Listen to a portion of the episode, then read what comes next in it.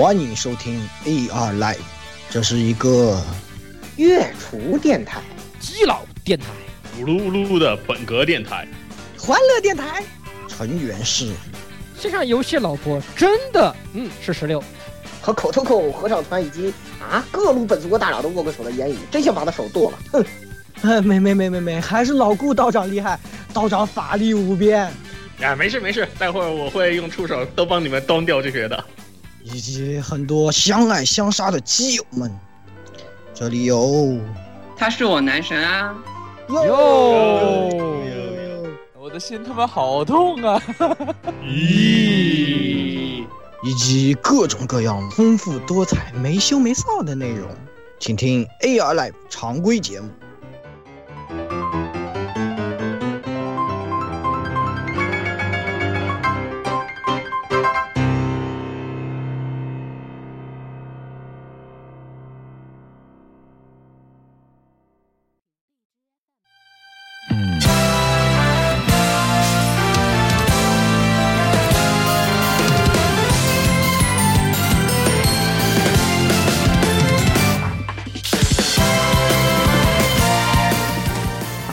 听众朋友们，大家好，欢迎收听 AR Live 第 M 五期的节目啊！我是再也不想和摄影师一起去 CP 的言语。嗯，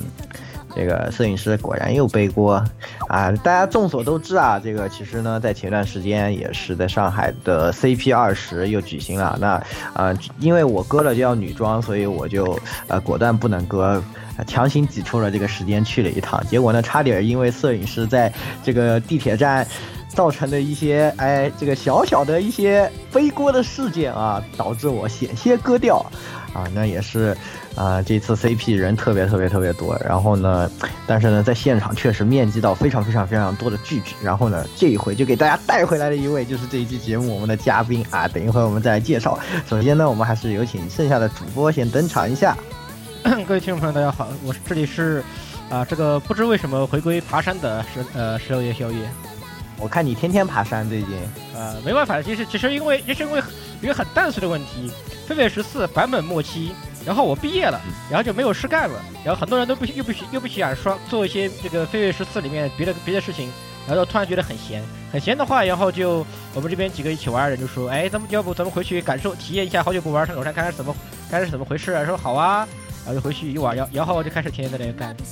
呃，但是我必须要跟你说，你在你有空的时候啊，不如来海拉尔一起观光，请请请。请请送请送请送我海拉尔的门票（括号 NS 加游戏本体），谢谢。嗯，有点困难。好，那么下一位听众朋友们，大家好，我是这个最近突然听说有鸡腿杖幻化的号可以卖到一万多。然后一怒之下转投部落，重新开始拯救艾泽拉斯的雪格。你怎么也去拯救艾泽拉斯了？你们都怎么回事？哎，因为那个这个版本更新以后，瓦王不是已经千古了吗？我一想到好像屠暴风城可以屠安度因了，叫你再在酒馆偷我的牌，然后我就一怒之下转投了部落。可以可以可以，受不了你们这些网游废人！可以可以可以可以。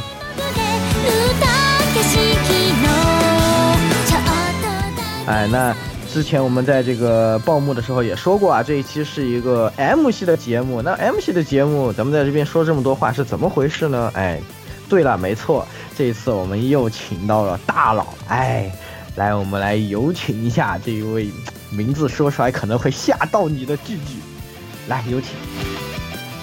Hello，大家好，我是谁也不认识的明月，你们好，你们好。明月剧剧啊，明月怎么可能谁也不认识？谁也不认识 Everybody don't know me，不要乱不要乱搞，不要乱搞。哎，这可能是我们请到的嘉宾之中微博粉丝最多的人了，是吧？是的，包括电台的电台官博的粉丝，加上我们所有主播的粉丝加在一起，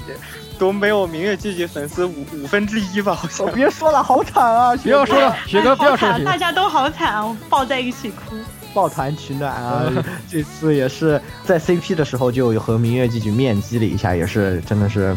啊、非常荣幸啊，能有这个机会啊，把明月剧剧请到现场。当然我也，很荣幸，我也很荣幸。当然我们也要感谢啊，这个帮我们牵线搭桥的石英聚聚和谈谈聚聚，是不是？嗯，好的，那么这一次呢，我们请到明月剧剧也是啊，大家都知道这个明月剧剧，呃，这一次要发一张新的专辑了，是吧？对的，对的，现在已经就是在通贩中了，呃，是我第三张新的专辑。哎，那么第三张专辑这个沉溺在这个发售之际呢，我们也是请到了明月剧剧来我们台做客。一方面呢，也是给听众朋友们安利一下这个明月剧剧的这张新专辑。当然，如果没有听过以前的专辑呢，赶紧回去补课啊。另一方面呢，也是请明月剧剧来和我们聊一下啊。我们也是非常少有机会啊，能请到这个圈内的歌手来和我们分享一下这个音乐的故事。呃，也是非常欢迎明月剧剧。那么首先还是请明月剧剧来给大家进行一下自我介绍。好的，大家好，这里是啊，我知道你们不太认识我，我觉得认识我应该不是很多，因为我在这个圈子是属于是虽然混了很久，但是完全不火的类型，这是事实，我们要接受啊啊。然后呃，我是属于是日翻起家，我是零七年零七年开始翻唱，然后现在做原创音乐做了五年六年了。现在就是属于是中文也唱，日文也唱，古风也唱，一个非常混杂的歌手，不过不是很勤奋就是了。然后我唱的歌类型就是偏御姐一点，然后偏大妈一点。就是萌系的话，我唱的非常非常的少，可能一百首里面有一首差不多。所以我觉得，呃，萌宅就是可爱系的，可可爱系的听众应该不是很听过我的歌。然后希望这一期。能能让你们进入一个新的新的世界。好了好了好了。如果真的有这部分听众的话，你们可以回去补一下那个《狐妖小红娘》的那个月红篇，去仔细听一下那个 OP，仔细的听一下。对，是的。哎，但其实呢，我听了一下这个新专辑的试听，我觉得光就新专辑之中，明月句句的这个已经是很多不同的这种风格，声音的风格都有在里面，所以完全。前面这种话我怀疑啊，十分怀疑，十分怀疑。那明月剧剧作为歌手来说，其实大家在碟里或者在这些视频啊，在以前投稿之中呢，都已经算是比较了解啊。但是在生活中又是怎么样的一个人呢？这其实可以给大家介绍一下，我相信大家都非常关心啊。是这样，我我生活中的话。因为我是一个喜欢比较愉快的气氛的人，所以我会大部分时间都在开玩笑，或者是找梗，或者是找人吐槽，这样一个这样一个生活的氛围。然后或者是平常一个人的话，就很安静的打游戏，就也不安静，就是打到不开心的时候，大家谁都会骂一句，这个都知道的吧，就不说了。然后怎么说呢？就是跟我唱歌的风格应该会差很多，因为我讲话和我唱歌差的还挺多的。我讲话是个话痨。我我真觉得差，就是风格上差的，就是听歌觉得哇，觉得就是对听歌喜欢装，就唱歌喜欢装逼。喂，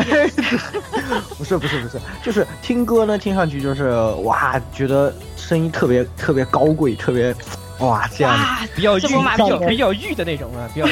对，然然后气气场气场大概方圆两公里中中间不能进人那种，害怕。哎呦这么多变啊！那实际聊起来是什么样的感觉？但是聊天起来觉得哇，是特别平易近人，然后特别能聊的这样的。能聊可以，能聊这个可以继续。特别喜欢这个能聊的嘉宾，哎，是吧？说错话的你们记得帮我剪掉就可以了。继续继续，不用管我。哇，句句这么一说，我们要考虑把这个话多剪掉一点，这样。哇，害怕，最后做成了鬼畜。不会不会的不会的不会的啊！不用，我们没有这种，我们没有这样奇奇怪的癖好。对对对。那前面其实也提到，还经平时也经常玩游戏，会玩点什么游戏啊？我玩游戏还挺杂的，就是我玩的是不精，但是我很喜欢去都接触一下。比如说最近电脑上玩的话，一般都是玩守望啊，然后英雄联盟啊，然后。呃，就是一些大家都玩的网络游戏，然后最近他们在流行玩三国杀，但是现在三国杀也花很多钱要买英雄买武将，所以我还没有很深的入坑，这个慢慢再说。然后我单机上的话就是，呃，掌机的话我都有，但是现在还是主玩 PS 四多一点，因为最近 PS 四的神作太多了，普雷苏纳五啊之类的。对对对对对对对，当怪盗啊，一起当一起偷，一起当怪盗，偷走偷走你的怪盗啊。还有巫师，巫师三啊，还有尼尔，最近就比较火的。对，然后我还买了那个那个那个那个，哎，我忘记什么名字。呃，不管，反正就是这个方面花钱花的非常多，所以现在很穷，请 大家购买我的专辑。好不要脸，好不要脸。嗯，支持小姐姐玩游戏，你们你们花的钱都会在直播里面直接的体现出来，是不是？是的，是不是这样的一种感觉？对呀，而且可以可以有回报的，有回报的。对，操作操作渣一点吧。游戏部分可以聊很多。好啊，那对啊，那你最近不是玩《守望先锋》吗？达到几千分了？哇，别提了，我们这种两千多分的鱼鱼塘选手，再见。没事没事，我也差不多，我这个赛季好像也就两千多，三这个这个，这我这里有一个八百五十七分的，这个这里，不不不要怂不要怂，这里还有个 AFK 的才快 AFK 接近呃快半年啊不对三个月以上的呃分都没有的定级赛都没打完的选手，你们不要你们不要怂哈，有我有我垫底不要怕啊。虽然我和十六是从开服第一天就开始打的守望先锋伙伴，但是在中途的时候他就已经抛下了我们，只有我一个人在排位赛里面疯狂挣扎，非常痛苦。我想想当年，想当年我也是一个，我也是一个伟大的七六选手啊，现在不行了，哎，哎，现在不行了，现在不行了，哎，现在这个时境变迁啊，是吧？哎，那也没有办法了。啊，那么我们也是了解了一下这个明月小姐姐在生活中是怎么样的一个人。那我们还是要回归到这个歌手的这个身份上来啊。那作为一名这个歌手啊，明月到现在出道也是很长时间了。那你做到现在呢？你觉得就是你一直坚持走音乐这条道路的一个动力是什么？喜欢啊，因为喜欢。对，因为人嘛，活在这个世界上，你坚持任何东西都是。都是因为你喜欢啊，啊，其实，就是能把这种喜欢的东西转换成，就是能给自己赚到生活的这种事，还是挺困难的。说实话，就是非常困难，现在也很困难，请大家购买我的专辑。真不要脸！好，继续。会不会有时候觉得，就是为了要让自己赚到生活呢，会牺牲掉了很多，就是自己一开始很想做。单纯的这样的东西，然后但是，呃，我们为了赚更多的钱，对不对？会不会在取舍的上面导致自己牺牲了很多东西，而会感到痛苦？目目前来说，因为因为我我们家的宗旨是活得开心最重要嘛，我就稍微任性了一下，我就是属于是那种，不管这个歌有多火，我不喜欢的话，我就不会去碰它。哦，所以对，所以但但我觉得这样很不好。说实话，我觉得这样很不好。没有没有没有，就是太任性了。因为因为你你作为歌手的话，你在这个市场，说实话应该是不能挑的。你太挑剔的话，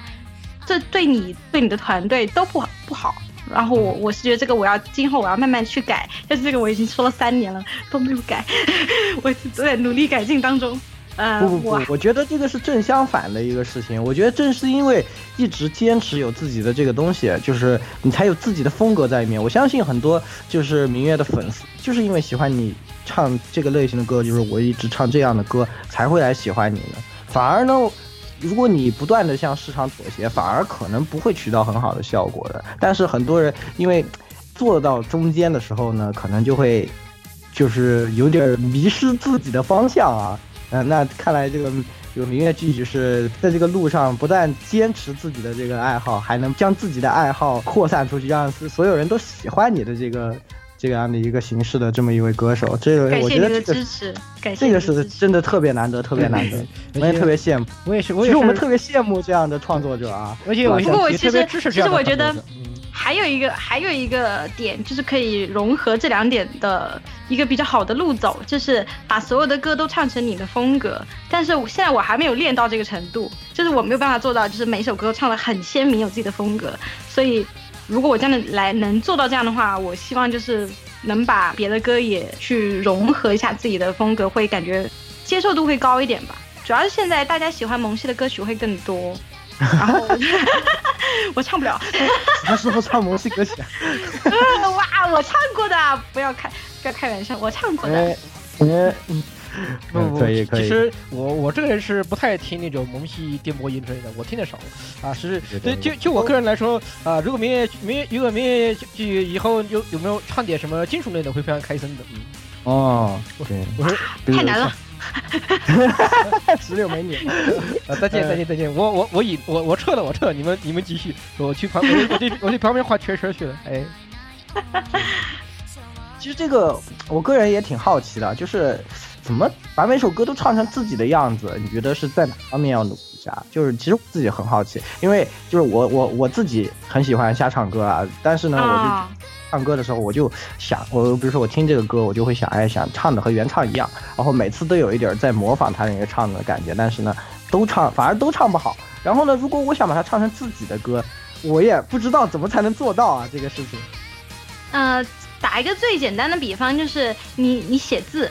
你看你你学的话，你写字永远就是写的肯定是跟你看到的和或者是和别人都是不一样的，这是因为你长期去写了以后，你形成了一个字体，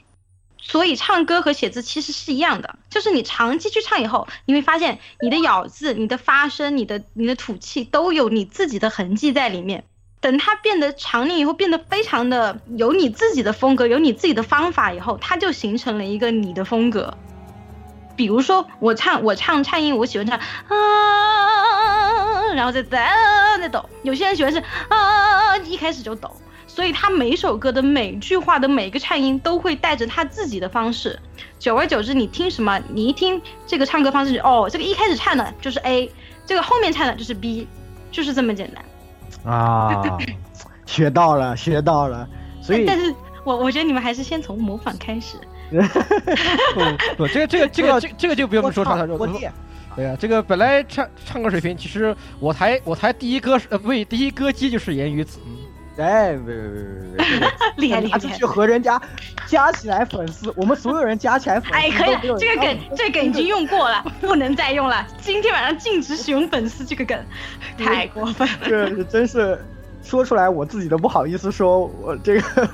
呃，是吗？哦，那这这真是学到了，学到了。这个看来还是要多唱多练了。哎，那说起来，这个呃，明月有接受过这种。怎么说系统性的音乐方面的训练才来当歌手的吗？还是说因为喜欢才开始这个练起来？怎么说呢？我是从附中，就是我高中开始开始学唱歌的，但是我学的是民歌。当时是我这样，我家里我爸是拉二胡的，我妈妈是唱民歌的，然后就是整体就就沉入了这个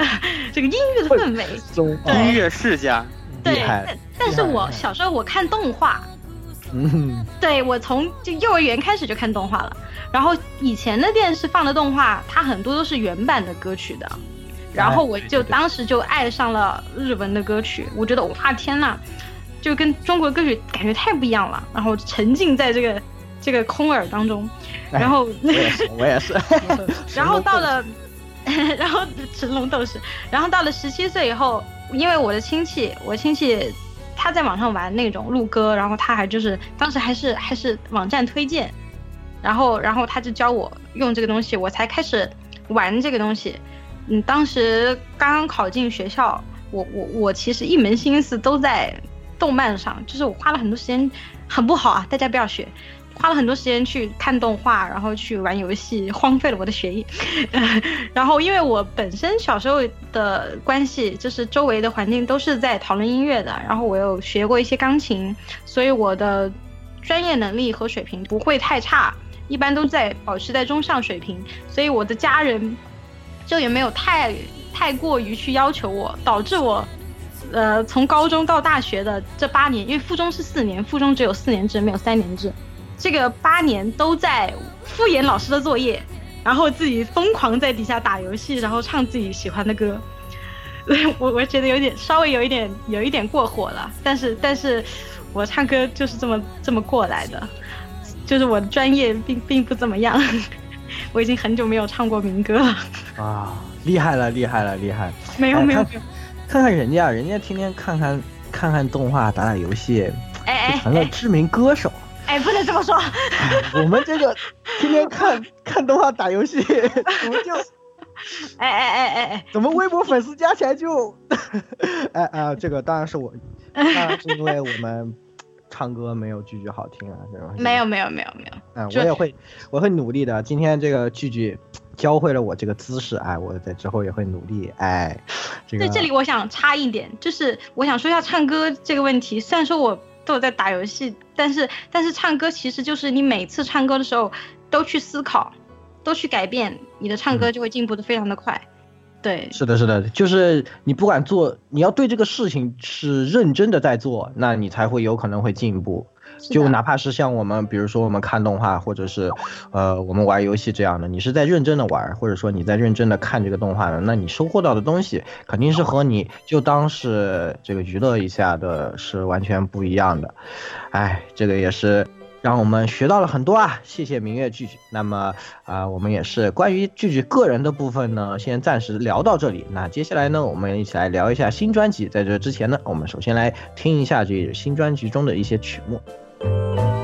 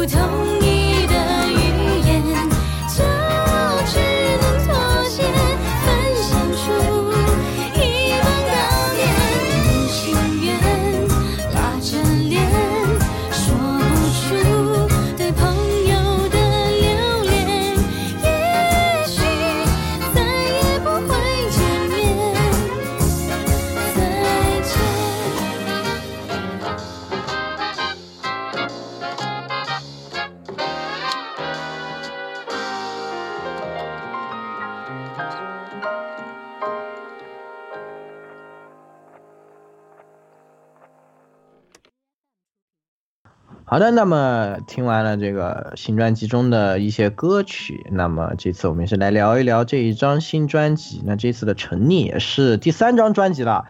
明月句句自己本人觉得这张专辑和前两张专辑最大的区别和进步在哪里呢？大概就是，呃，如果前面两张专辑大概是在三级到四级，这张专辑估计就到二十级左右吧。二十级，哦，这个这我还在想满级是多少？我在我在我我在想，我还以为这是嗯三到四级哦，大概是大概是十分制的哦，那可能到个七八分吧，我估计。八级到九级，八级到九级，就是、啊对这张专辑就是就比较成熟了，呃，是哦对大家都是非常非常专业的音乐人在做，然后前两张的话都属于是玩的性质会更多一点，那而且这就是这一次合作的这个各位音乐人都是非常专业的，就那觉得在制作的时候和前两张专辑的时候有什么特别不同的感受吗？是这样，呃，我第二张专辑是属于是我朋友去策划去出的，我基本上只负责唱，然后就没有太多的去参与，然后我只要唱好我自己的，我就没有考虑太多。但是第一张和第三张都是我去策划的，然后耗费的心血就会稍微多一点。第一张是这样，我是。一一年出的第一张，所以已经是六年前了。就当年的制作水准的话，我和作曲们都是一个是没有实录，一个是大家都是在成长期，所以现在听第一张专辑就非常的稚嫩。但是但是当时编曲作曲已经非常非常厉害了，他们他们当时是混音上。不是去学的很透彻，但是他们的编曲已经非常厉害了。我能做出第一张那种质量，完全是托他们的福。啊，对，然后第二张的话，就是是有有几个是属于是帮我做碟的那个那个朋友的朋友，然后他们那边的人一起做的，做的也也蛮好的。就如果大家有兴趣，可以去听一下，就网上都有。呃，第三张的话，就是完全是属于是投入非常非常大的一张商业一点的专辑了。就我们也考量过很多事情，所以这张专辑就是中文和英文、日文和古风的都没有。归的类型会比较统一一点。第三张嗯，就是完完全原创的这个中文的，都是完全原创的，哎是嗯，啊。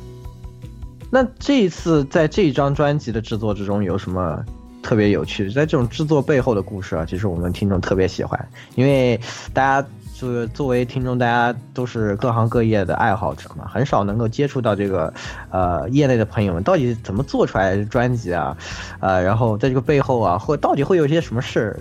其实大家都特别好奇，有什么可以给大家分享一下的？我先说一下我们制作专辑的流程啊，这跟别的人不一样的，因为还有别的别的制作方式。就我们的制作方式是这样的，我们呃还是属于是比较传统的，也不算传统吧，就是先写旋律线，旋律线写完以后确定和声和弦，确定完和弦以后，然后我们再写词，写完词以后录，录完以后去完善编曲，完善编曲然后再丢给人后期，最后再母带，是一个比较。一直一直以来，我我们这边都是这样的一个步骤。然后当时是这样，就是是这样，我英文不太好，就是小的时候就英文就是学的不是很不是很透彻，因为因为不是因因为喜欢听日文歌对吧？所以就觉得嗯还是学日文比较好，英文什么的再 再说吧是吧？再说吧。懂得好啊，我日文也不好。好，好，那个不先先先先先先把这个语言的事情放开，就是主要是我有一首英文歌要唱，呃，里面还就很多呃非常非常高深的高深的词，然后就是我录的时候，大部分时间都是在我们的监制 LBG，就是萝卜，他萝卜他全程要去教我怎么发音。然后去去卡节奏，然后教我重音，教我教我归韵的问题，导致我整首歌都感觉是在像像在上课，在学英文，然后特别懵逼，就好像全世界都懂，就我一个人不懂。但这首歌我还是唱的非常非常开心，这因为这首歌写的非常非常高级，它写的是迷幻系的，高级呀、高级。然后啊，我知道，我这我我听的那个串烧是那种啊所以 trance trance 风，有然后有点 new age 的味道，感觉上有一对对点点对对，迷幻迷幻的感觉。trance。嗯对，其实那个编曲我感觉就是有一点后摇加唱的这种感觉。不是那个吧？不是那一首吧？不是那首，不是你你雪哥你爆了，雪哥你爆了，你爆了是吗？对，不说的不是那一首，你肯定没听到，是我和十六说的那一首。哎哎哎，爆了，雪哥。哎，不太好，不太好。呃那个真的是那那那首编曲真的是特别高级，昨就是我们在听这个试听的那个就是串烧的时候，也是讨论了一下，我和和十六，啊对。我们就觉得特尤其这一首特别高级，十六说他特别喜欢，对，是，因为我我其实其我我就他其他也高级，只是提对，其他也高级，对对，对就是这这张专辑，我觉得最大的特点就是它的编曲都都特别高级，然后每一首高级在不一样的地方，然后呃，然后明月还能都把它 hold 住了，就是这种的不同的风格都把它 hold 住了，真的是特别厉害，特我别 hold 我 hold 住对对。主要主要是呃编制，就是那个监制调教的好，因为呃只要我是去唱人声的话，他都会去跟捧，都会去把细节那些都抠好，所以。也也非常感谢他，就整张专辑他呃不仅是编曲混混音，然后制作、歌词、录制所有的部分他都有参与，而且非常非常就是他是一个非常重要的一个主体，在这里我再次感谢他，就是我们监制 LBG，非常非常屌，所有的弦乐都是他写的。厉害了，厉害了，厉害厉害。然后然后怎么说呢？因为你知道中国人说英文的那个发音会非常非常的土。土嗨的感觉，土嗨的感觉，所以我录的时候会更加小心，因为你知道，你录的时候是全场都能听到，而且会放大，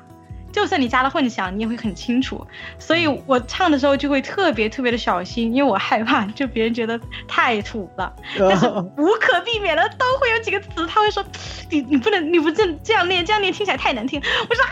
好羞耻啊！所以以后唱英文歌我会非常非常的小心，或者是专门挑那种日式英文来唱，然后按罗马音乐唱，哦，按罗曼音来唱是最方便的，真的。大家可以多去唱唱日日式英文，并没有，我开玩笑的，千万不要去，你的口音会完全改变。你的口音会完全改变。我我觉得我已经改不回来了，好吧？我就是，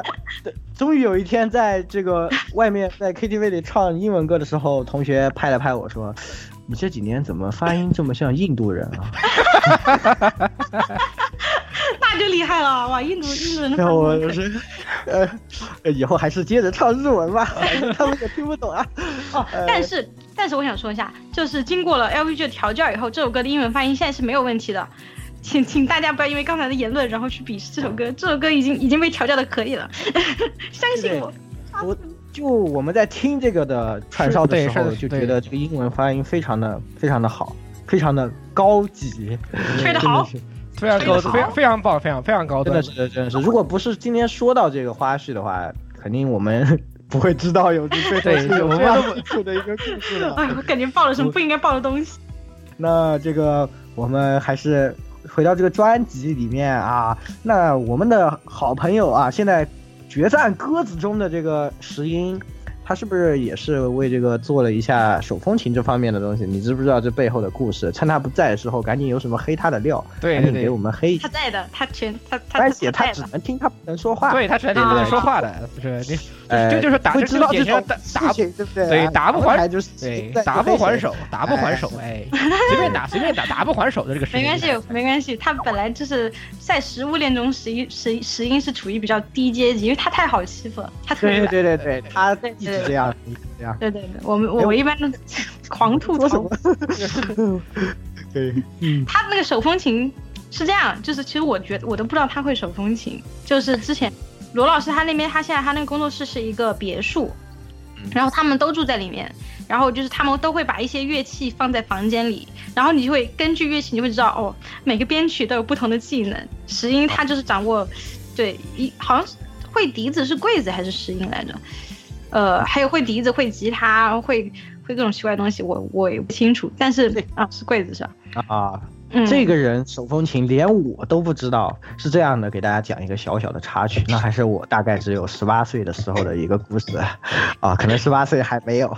啊，大家也知道我和石英是成年旧识啊，非常熟。然后呢，那时候。当时我是一个这个呃无知的逼侠啊，是吧？这个呃音乐课的时候说这个咱们要最后表演一下，然后呢我就看见石英抱了一把手风琴来，我说兄弟你也会手风琴啊？没有看出来啊？然后然后这个啊、石英过来和我一番客套，哎兄弟几级啊？然后当时我嗯在下三级，石英。哎，摇摇头，在下十级，然后之后之后我再也不敢说什么我会手风琴这种话啊。在下三级，在下十级，我的天，太尬了，高级啊，高级，真的是啊，也是非常有意思啊。确实，确实，石英就是那种属于隐藏在人海中的一个最大逼侠这种感觉，嗯，经常会有这样的感觉，非常的非常恐怖啊！大家就很好，就很好。对，是的，是的。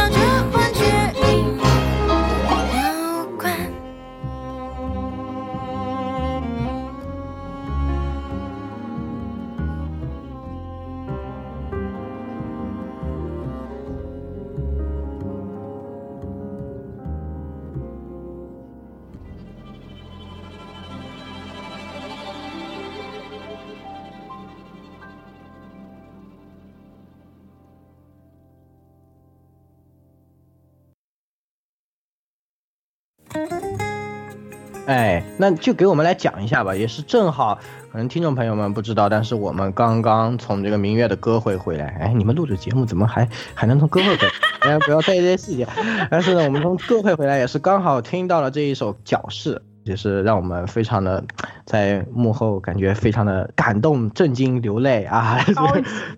真的是非常好听的一首歌。那这背后的故事也是来和我们分享一下，好了。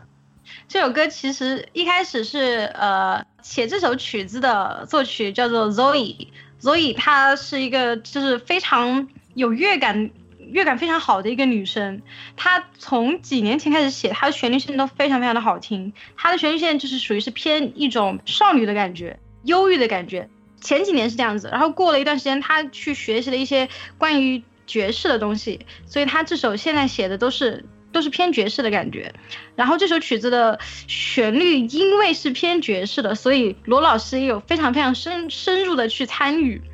然后罗老师的要求非常非常的高，导致这一首的旋律大概写了就大概写了半个月吧，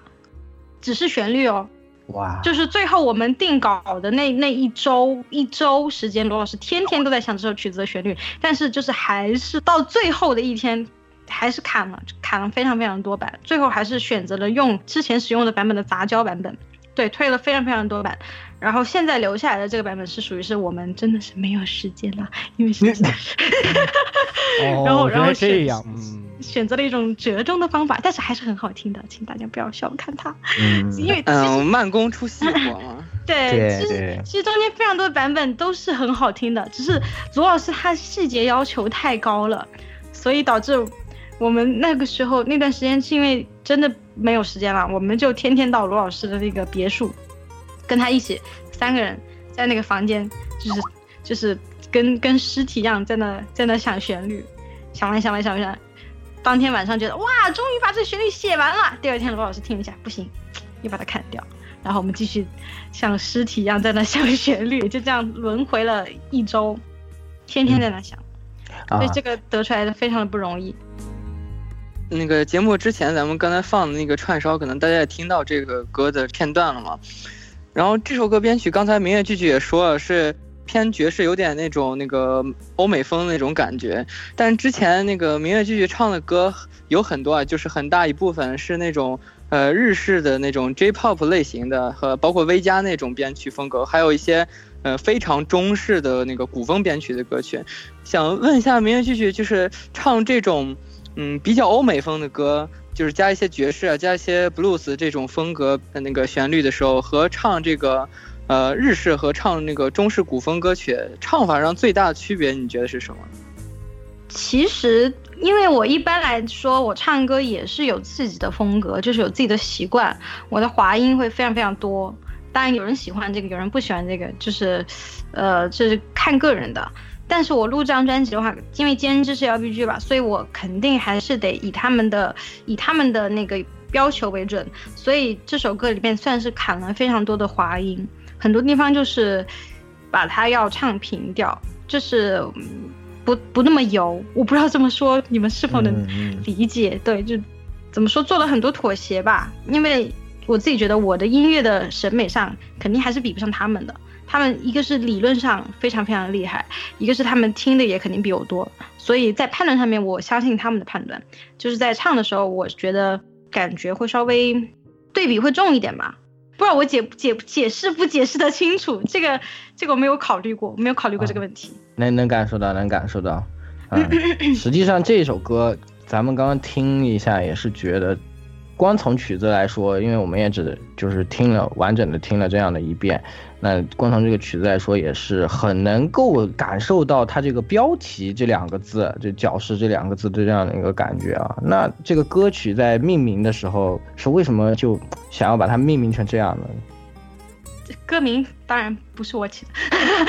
歌名是写词的朋友，对，写词的朋友写的。词词作朋友就是。这个词就非常非常的负责，他是会把整个歌的概念全部写出来，然后背景故事全部交代清楚，然后最后再选择适中适中的歌名。他他的名字叫大鼓，然后我在这边安利一下。啊，因为就觉得真的是特别合适，就是因为第一遍听一开始就是对歌词实在是不太能关注到，但是就觉得歌名和这个编曲真的是特别特别的搭配，我觉得是确实是特别厉害的一首歌吧。因为也是合作了很多年的作者了，所以大家就是比较有默契，做出来的东西会比较贴合吧。嗯，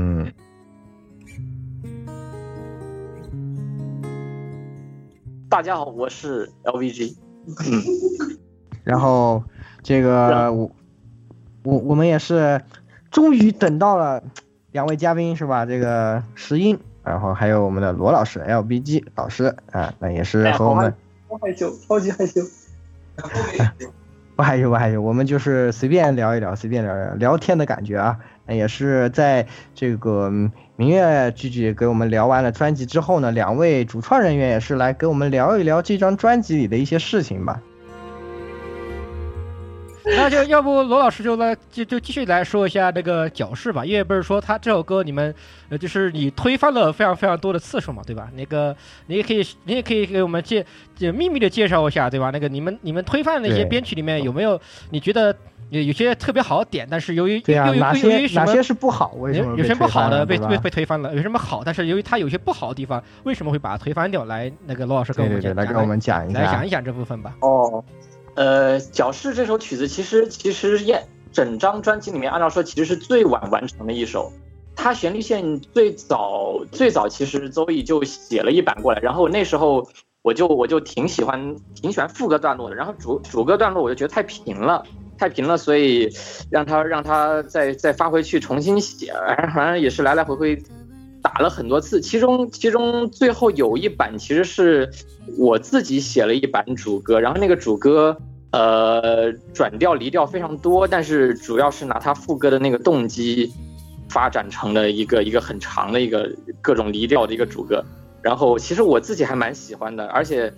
呃其实其实周易也蛮喜欢的，但是我们后面听了一遍，觉得。这个实在是太太复杂了，太复杂了。一个不利于传播，第二个也也离本身邹一一开始想写的那个感觉也也离得有点远了。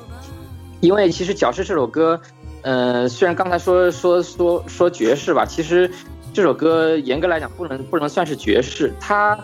它那个它底下贝斯的音型可能可能就比如到副歌的时候，它有一些波萨诺瓦的那些那些节奏特征。实际上，我们原本考虑加架子鼓的，包括架子鼓可能在这里也会打一些波萨诺瓦的节奏，但是实际上它的弦乐写的角色是很多变的，很多变的。像当时这个歌一一开始构思的时候，其实邹毅就想的是考虑民乐的这个声线嘛，他想写一首非常非常就比较比较妖娆、比较比较作一点的一种旋律，嗯，所以当时就想的是，因为我们整张专辑考虑的是。就是可能大家平时有点二次元生活的中的一一一种各种片段嘛，像这这首的话，我们就考虑的是喜欢上喜欢上一个虚拟人物是什么样的一个感觉，然后最后在作词大鼓的这个呃创作下，慢慢慢慢就变成现在这个样子，就是一个一个画师妹子，她呃爱上了自己画画出来的一个人物，然后也幻想着这个画中的人物爱上了她，然后就。自自己越越越想越想越深陷到这种情情感里面，所以你听这个弦乐的这个编曲，实际上它是带着那种古典的味道的。实际上这个这个弦弦乐一开始前半段，按照按照作词大鼓的要求，它前半段其实是写的比较古典的，然后到后面慢慢慢慢现代的那个元素才开始开开始多起来。它有点，它其实就是有点暗合那个。暗合一个是画中人所处的那个古典的时代，再一个就是另一方面是这个画师妹子她处处的这个现代的这个一个阶段，有这么有这么一个有这么一条对这么一个设计在里面，然后、哦、对 是相当巧妙，相当巧妙感觉。嗯，然后实际上所以说比起爵士的话，实际上这首呃应该算是挺混搭的，因为它里面除了波萨诺瓦的那个。贝斯音型，它弦乐里面有有古典的那种四部和声的写法，到后面还有你可以听到一些 tango 就很皮亚佐拉的一些一些写法。主要，但是他们一个共同的一个核心的话，应该说是突出那种戏剧感，还有还有那种浪漫时期的那种非常自我沉溺的那种，甚至说有点有点矫情的那种感觉。这是这是可能为什么大家说听听这个编曲风格，感觉跟跟跟“矫饰”这个词感觉有一种契合感吧？因为选的这个方向就是特别自我沉溺，特别有点有点自怜，对，特别作，特别自怜自哀的那种感觉。但是应该按照说，我们这整张整张专辑的所有曲子构思，大概都带有一点这种自我沉溺，对，都带带有一点这种这种自我沉溺的感觉。但是，呃，其实这个意思并不是说，并不是说是一张很负面、很很消极的一个意思。实际上，有种，与其说是在就是沉溺在这些负面情绪里面，与其说是自怜自哀，不如说有种自得其乐的这个感觉。就我我我沉溺在你这个里面，好像也还蛮好的，就还蛮舒服的。嗯，可以感觉，可以感觉到，可以感觉到，也是真的是非常有意思。那在这首歌里也是怎么想到就和石英要加一个就是手风琴的这个进去呢？一个是主要是这个风格到后面，因为说到就是开始有有一些 tango 的那个元素，皮亚佐拉那个元素嘛，然后就很自然的想到，哎，那我们觉得加个加个手风琴进去，会会把那个戏剧感还有那个那个张力再带起来一些。因为本身这个曲子编制也很小，就其实竖琴、钢琴、弦乐、贝斯就就很很就就这么几样乐器，然后我们觉得还是有空间再加入另外一个乐器，就是手风琴来跟人声对话一下，比较有激情，就比较有激情嘛。因为 tango 是 tango 是非常非常有有激情，有就就是非常非常有激情的一种音乐。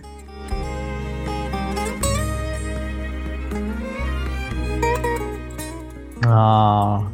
那。呃，在这个之后呢，其实我自己啊，我自己在听了这个呃串烧之后，我非常喜欢第一首这个《不正常恋爱物语》这首歌，能不能给我讲一下，就是在这一首歌创作的背后的一些故事呢？呃，这首歌，这首歌也是也是很有意思的一个创作个过程。当时因为最早最早那个天青写这首歌的时候，他大概自己脑海里面也有也有考虑说，可能要把这个做成一个。呃，病娇的一个对唱，但是他还没有特别具体的一个构思。然后我们延续着他这个病娇和病娇的这个想法，慢慢就慢慢想从从自己的一些生活当中开始取材嘛。然后作词的刘刘黎君就开始到处问我们参参与的制作人员当中生活中的一些事情，主要是呃，因为因为因为本身。他他这里面两个主角就都带一些病娇和痴汉的属性，这个其实就都是从我们制作人员当中的一些性格片段，还有一些真实经历当中取材来的。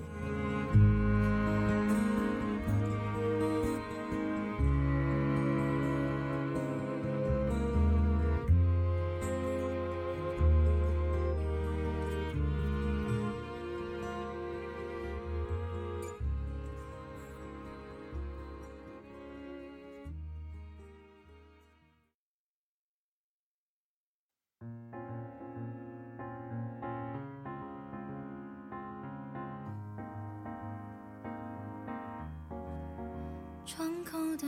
光影走过，这一天依然淡漠。人们在叹息，无非是舍不得。眼中的光是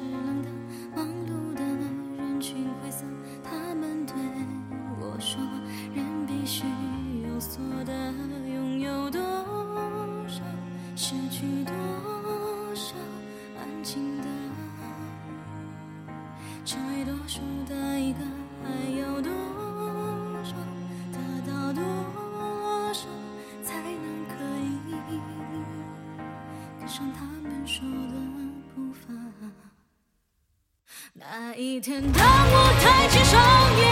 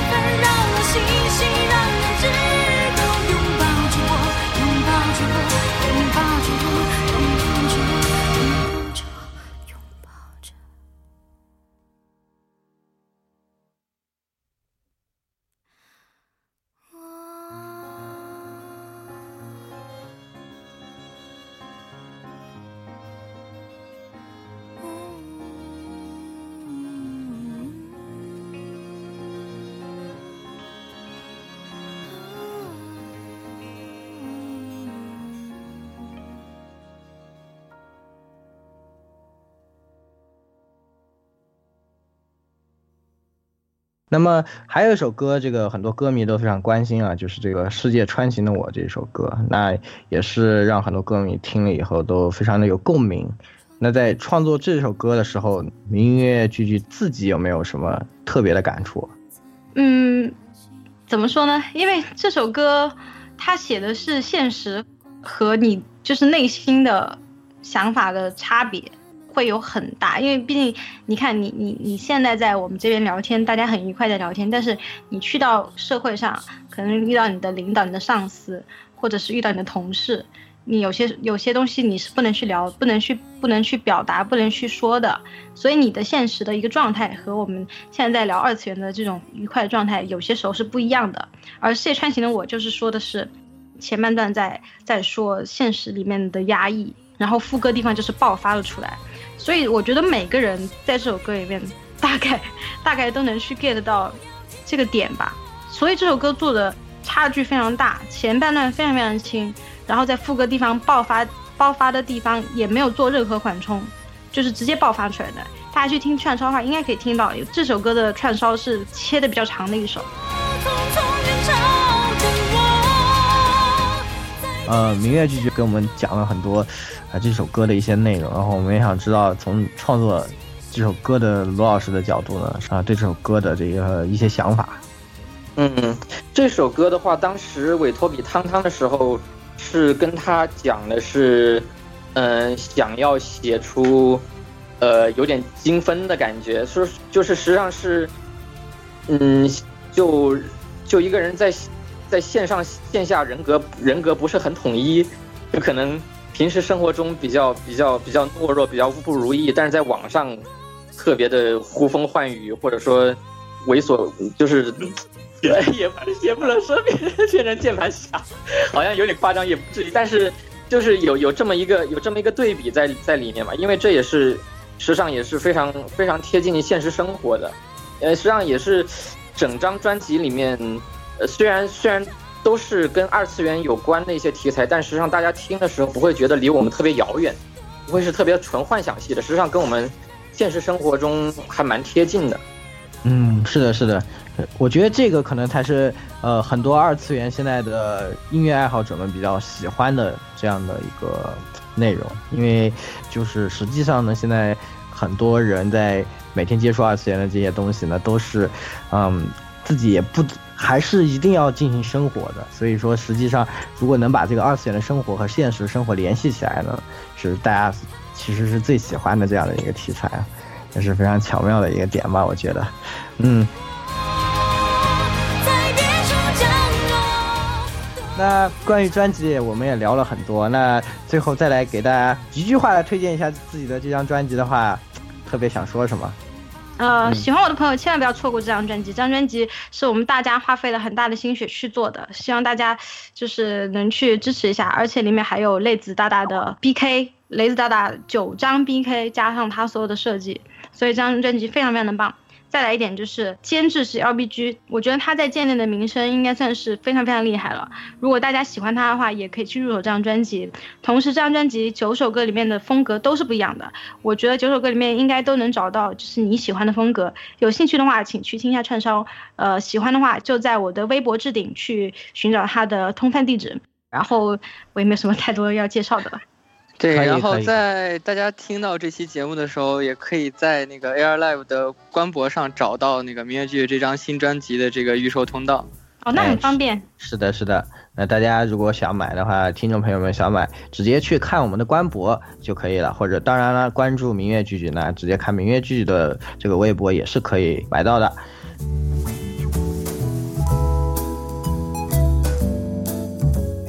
也是关于专辑聊了非常多的。那在最后呢，啊，难得请到这么一位圈内的聚聚嘛，我们也是来一同分享一下圈内的一些事情。那作为一名这个圈内的人士和二次元歌手啊，对吧？呃，对现在国内的这种二次元音乐的现状呢，音乐剧剧有没有什么自己的一些独特的这种看法？呃，是是这样，就是我觉得二次元的音乐的话，现在是一个过渡的一个。过程我是这么觉得，因为之前大家都是属于是做同人嘛，做同人的话，然后一般都是在未成熟的一种技巧下面去做，然后现在属于是往商业的方向走了，因为你要坚持这个市场，呃，像像我们这种十年前就开始，呃，玩这种音乐的人，你要坚持这个市场，你必须是要往商业上走的，就像十几年前的摇滚乐是一样的。然后现在这个过程的话，就是属于是很多人去加入了这个二次元的这个这个领域。每个人的理解都不一样，因为二次元涉及东西太多了。你是把能现实所有东西都能转化成二次元的，所以他们做的每个音乐类型也不一样。在这个情况下，就会参差不齐，就是在质量上会参差不齐。我觉得，只听的听众去听的话，他们就不一定能很正确的，也不是很正确，就是呃一下就找到自己喜欢的风格。所以现在的听众相较以前的话反而少了。嗯，以前的听众是属于是，因为我们当时的作品也非常少，更何况是原原创。现在的话大量在出，就感觉是每每个一段时期就十几首、二十几首这样就这样出出出来，非常多。所以听众反而迷茫了，他不知道他要听哪一个。所以现在这个市场反而变得更萧条了。因为大家一个是已经习惯了接受这个东西，然后再来就是比起支持音乐，他们更愿意去看电影、去吃东西。这个这个很正常。国产这个音乐市场并没有一个花钱的一个概念，因为大家以前听音乐都是免费的。是的，是的。对，所以二次元的话会更加去局限这个问题，因为不像三次元的歌，三次元的歌它有固定的宣传方式，有公司去推。然后有有一些电视剧啊什么的联动，他们靠的不是音乐赚钱，他们靠的是音乐之后用综艺或者是用呃呃去拍片这这种方式去赚钱。但我们现在二次元还没有这样固定的制式，所以除了去做免费去做这个事情以外，其他那种像我们歌手或者是策划或者什么要花大量的金钱去制作一首原创歌曲，是非常非常耗血的。因为我们是现在现在现在毕竟是没有公司的支持，我是希望以后能能进入公司去系统化的做这个东西，但现在我还没有这样的帮助，所以二次元这个市场现在是属于一个很很尬的一个过渡的一个局面。如果之后能商业能抬起来的话，我觉得相对现在来说可能会更加繁荣一点吧，就是在制作上，在整体的水平上，我觉得都会有所提高。嗯，就现在一方面需要更多的创作者去添砖加瓦，虽然很痛苦、很困难，确实是，嗯，可能在里面是哪怕很有可能会亏本的这样去制作，但是还是需要去添砖加瓦。一方面呢，也是需要听众的更多的支持，更多的能够能够理解啊，愿意去去消费音乐这个东西。当然，这个东西说说实话，我们。我们要求听众其实也 不是特别现实这个这个肯定不是要求，只是说讨论到现状，鼓励去鼓励大家啊！真的是做这个的真的不容易。如果大家参加过这个同人创作，就知道真的是，尤其音乐这一块是真的不容易做的。所以，所以如果。有能力的是一定要支持一下，然后就是可能在同人音乐的这一块呢，嗯，我觉得需要一个更加明确的分类啊，就是我们音乐类型的一个分类，方便听众来通过自己的喜好来进行筛选。现在可能大家也是啊，比如说我出一张碟，嗯，但是听众可能也是，哎，我我也不知道你这个碟是怎样的，这个我，所以从这个购买的时候呢，意向性就会。不是很强，可能我觉得这一方面也是啊，我们接下来要努力去做的一个方面吧。对，其实音乐这个现在为什么市场特别尴尬？而且前几年那个宋柯也说过这个唱片已死这个论调，而且这个论调好像一直持续到现在都没有什么改观的样子，大家都是习惯于线上去发行。然后拿这个歌只是做一个宣传作用，然后其实是在卖这个人的感觉，就是怎感觉现在这个音乐比较奇怪吧？虽然我对同人音乐没有什么很多的了解，但是就是从别的那个类别音乐可以推而知之吧，因为我很早就开始听国内的这个地下摇滚和这个民谣。嗯，大家都知道，之前的那些地下摇滚和民谣，就是在一些小型的 live house 和那个小酒馆、小咖啡厅里面去唱了。那个那些歌手的那个支持者也是比较小众的那种，就是固定的那么一批人。但这几年大家也知道，这种地下摇滚，国内的这种民谣和地下摇滚，好像突然就是雨后春笋一样起来火起来了。但是很多人在他们出了这个专辑以后，也没有去支持他们这个碟，然后这个民谣歌手可能就是火了那么一阵，然后就再度消失了。然后我我在很多音乐网站的评论区都看到，就是有很很多人就是在网站上面听，然后也没有去去支持演唱会啊，没有去购买专辑什么的。然后我在那里看到一条特别感触特别深、点赞很多一条评论，就是那个大家都认为艺术家是不用吃饭的。呃，我说说我的理解吧，其实就是，就是因为我是基本上啊百分之九十以上都是听日式日系同人的，呃，毕竟其实主要来源还有一个很大的问题，就中国的整个销售模式跟日本销售模式是完全不一样的。现在中国的整个环境，OK，我个人觉得，虽然虽然我听的这些东西不是很多，中国的整个音乐环境相对来说更只是推崇于是卖人，不是卖歌，一些很多地方是来来自于这个东西。那他卖人的话，就是来源于个人形象、个人的粉丝和契合度来这来这方是这方面在进行推行。包括刚包括刚才，呃，那个明月姐姐也提到，就是比如说像各种综艺啊、电影啊、电视剧啊这些东西，它缺还中国现在就是音乐方面，它确实也缺乏像日本那边的一种发行渠道，也缺乏那种猎头之之后的那些一个商业模式是没有说这方面东西的。在日本的同人音乐的话，呃，除了也有些就是他们属于，呃，自娱自乐的，也可能自己有自己主业，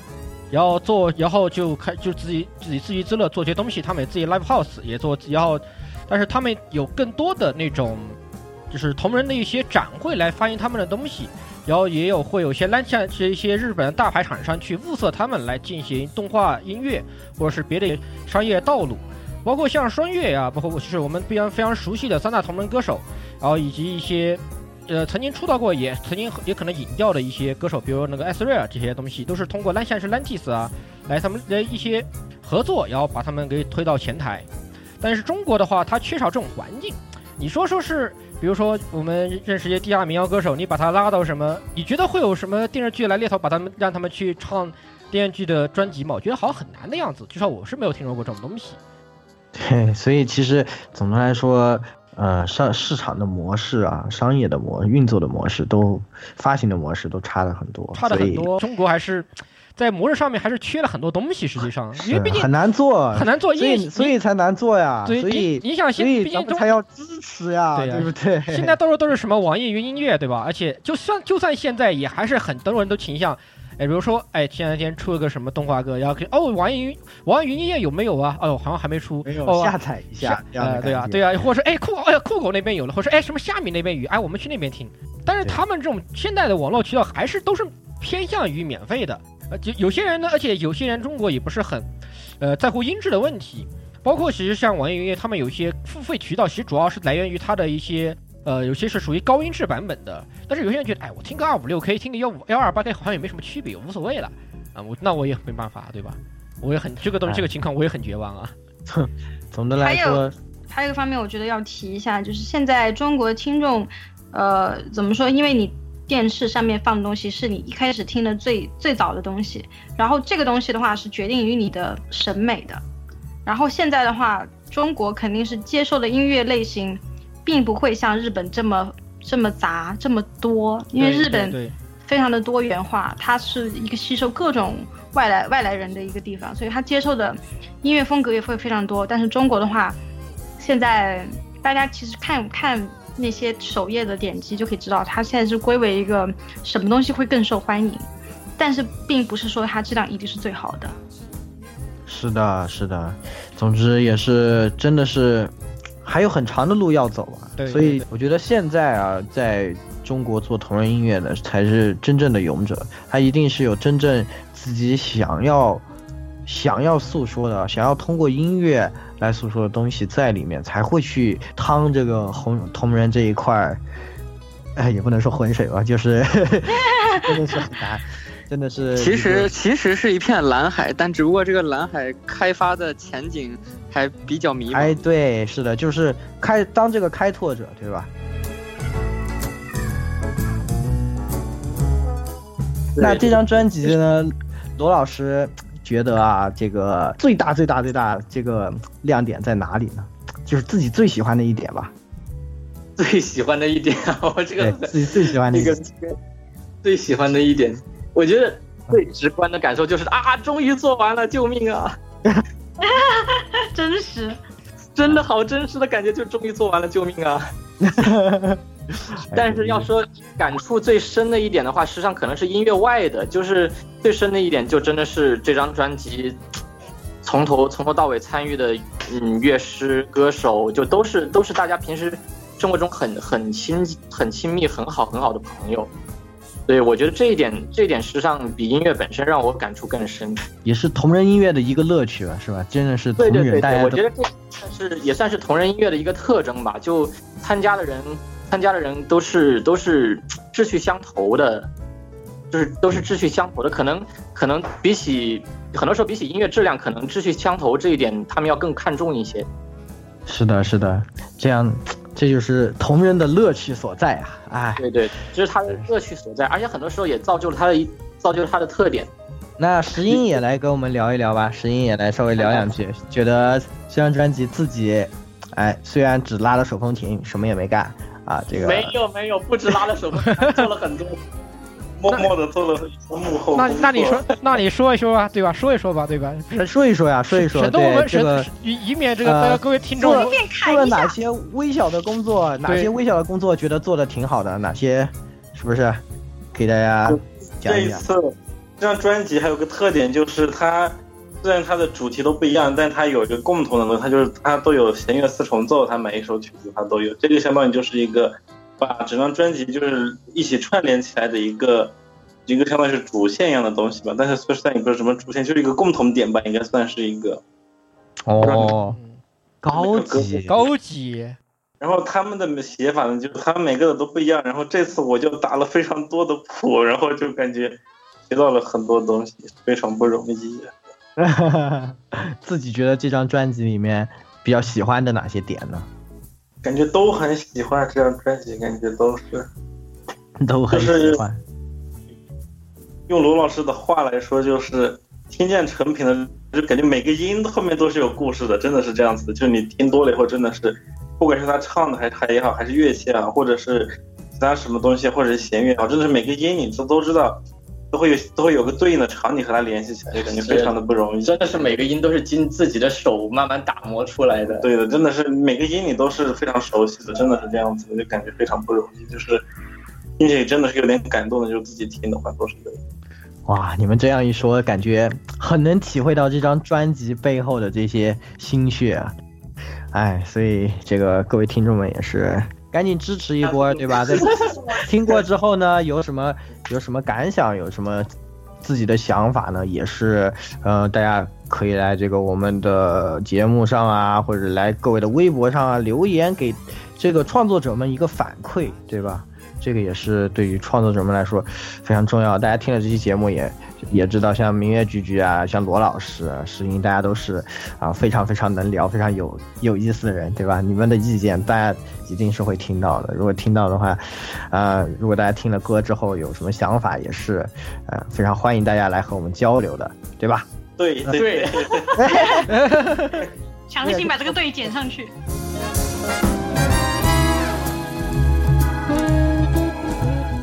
像 因为因为本本身本身我也不是不是特别话多的，呃，应该说做出来做出来我就挺自豪的吧，真是为为为为为呆月为啊不为明月，为明月，还有为那个为为所有参与的乐师都感到非常非常非常的骄傲，因为他们真的太棒了。好的，实际上实际上我自己在这个点里面其实是没有 没有没有做什么，其实没有实际参与什么工作，我基本上就是基本上就是在那里说不行不行，回去重做，快点交，基本上就是做这做这些工作而已。罗老师谦虚了谦虚了，嗯，其实我做了很多幕后的工作，就是但是非常辛苦的这些工作都是他干的。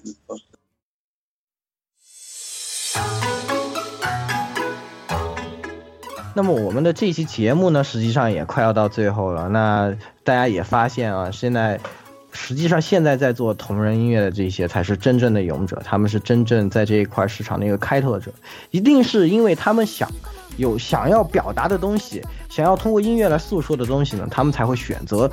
通过同人的这个方式来进行发售的。那么各位听众朋友们啊、在这个就是哪怕你在网上听，对吧？你听完之后，你评论一下啊、留下一些自己的意见，对，安利一下，让更多人听到，让更多的听众来加入到这个听同人音乐的行列，然后让更多的制作者能够知道这个听众的声音。那么这个，我想就是各位同人音乐制作者们最能够做出这张专辑来希望得到的一个结果了，是吧？哎，那么我们的这期节目呢，也差不多给大家带来到这儿了，也是非常感谢几位吧，非常感谢几位今天来到我们的节目。那这期节目也差不多给大家带来到这儿了。那各位听众朋友们，咱们下期再见，拜拜，拜拜，下期再见，拜拜拜拜。听众朋友们再见。